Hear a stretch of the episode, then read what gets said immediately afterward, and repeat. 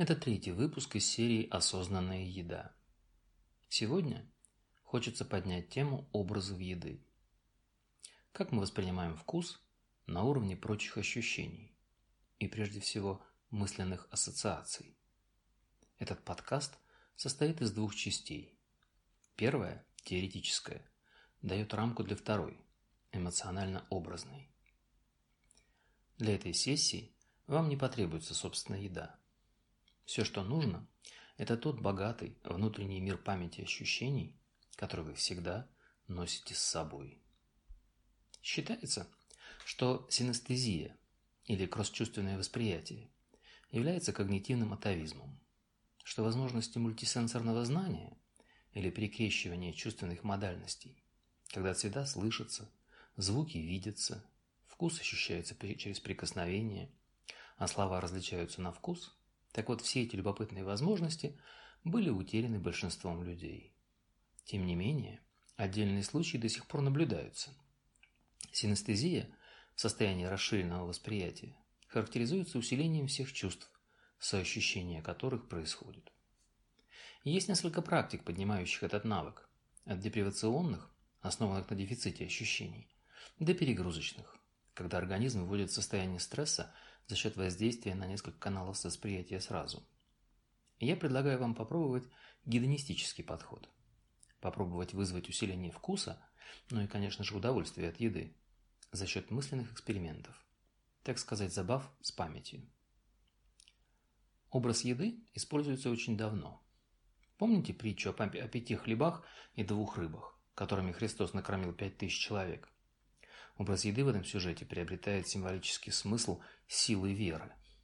Древние эллины представляли богов не иначе как пирующими в своих золотых чертогах. На этих пирах решают боги все дела, на них определяют они судьбы мира и людей. А они знали толк в удовольствиях. Одна из важных особенностей всех монашеских уставов – это запрет на мясо. Ибо мясо разжигает страсти и сластолюбие. Обратите внимание на мясо. Вспомним фокус с долькой лимона. Представьте, как вы отрезаете сочный ломтик и кладете под язык. А теперь представьте, что вы укусили целый очищенный лимон. Сок резко брызнул и залил всю полость рта, обжигающий кислым. Чувствуете реакцию? А теперь представьте себе блюдо с названием «молочный козленок, томленный в русской печи». Попробуйте закрыть глаза и следить за образами. Что вы видите, услышав слово «кислый»? Тот самый очищенный лимон? Или вино? Может быть, кислое молоко? Чувствуете кислый вкус? Новое слово. Горький. Терпкий, резкий, а иногда и совсем жесткий, отталкивающий вкус. Редька, хрен, горчица. Горько-сладкий. Менее резкий, чем просто горький. Сочетает в себе терпкость и сладость. Помните темный шоколад? Кофе, грейпфруты. Цитрусовый. Яркий вкус с оттенками лимона, лайма, апельсина. Цитрусовый не обязательно сладкий. Это и вкус цедры, и запах новогодних мандаринов. Освежающий вкус. Вкус, передающий ощущение прохлады. Вспомните лимонад летним вечером, мяту в коктейле, легкий бриз на берегу моря, развивающий платье. Земляной вкус. Вы никогда не ели землю?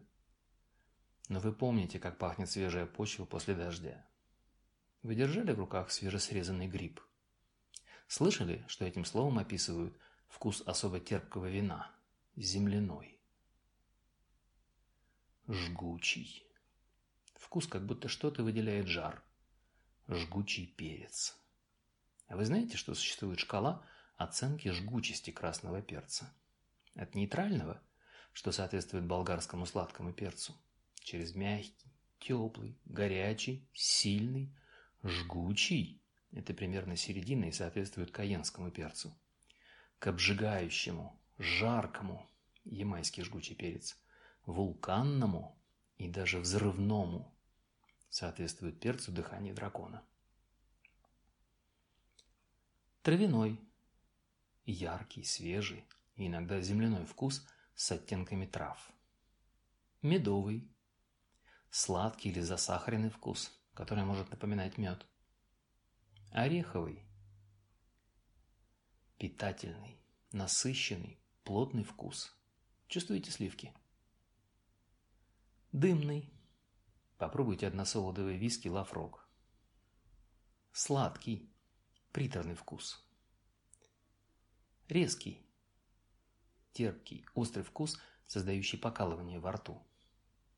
Дрожжевой. Вам давали в детстве пить дрожжи? Пикантный, свежий, колоритный или бодрящий вкус. Попробуйте ощутить текстуру еды. Воздушный. Легкая, мягкая текстура пенки на капучино или легкого взбитого крема на пирожном.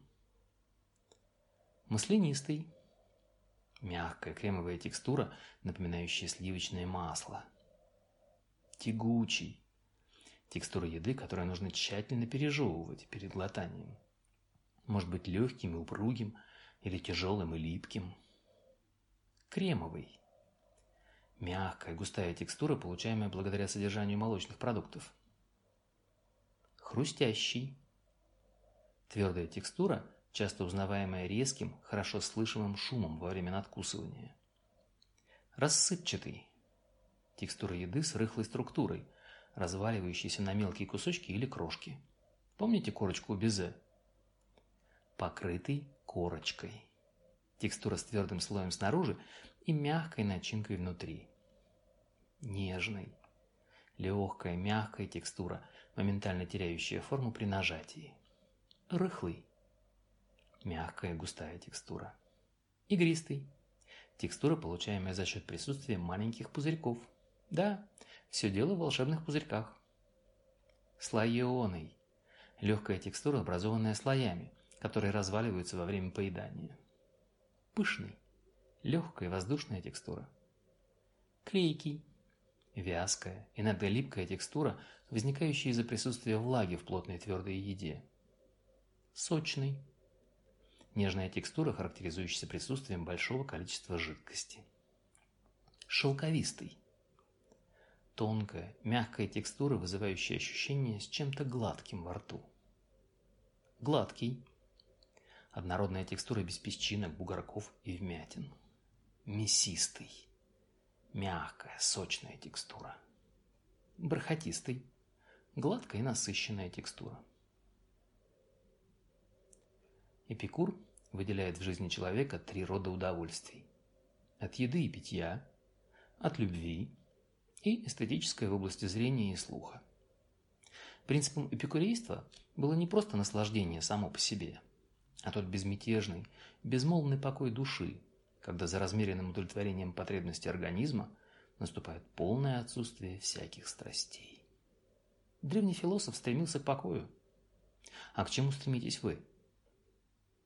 В жизни не так много удовольствий. Не стоит отказываться от одного из них, лишь потому, что вы торопитесь. Напоминаю, наслаждаться вкусом можно только в состоянии небольшого голода. Тут мозг дает приоритет вашему чувству вкуса и позволяет получать гораздо больше наслаждения от избирательности. Хотя, казалось бы, наоборот, мы, так сказать, перебираем харчи только в удовлетворенном состоянии. Но в этом-то и эффект. Насытившись, организм требует гораздо более сильных сигналов для возбуждения, и получить удовольствие становится все сложнее. Попробуйте не торопиться, сразу удовлетворять свой аппетит. Попробуйте играть со вкусами на голодную. И не торопиться. Пусть соблазн и искушение подстегивают ваш вкус.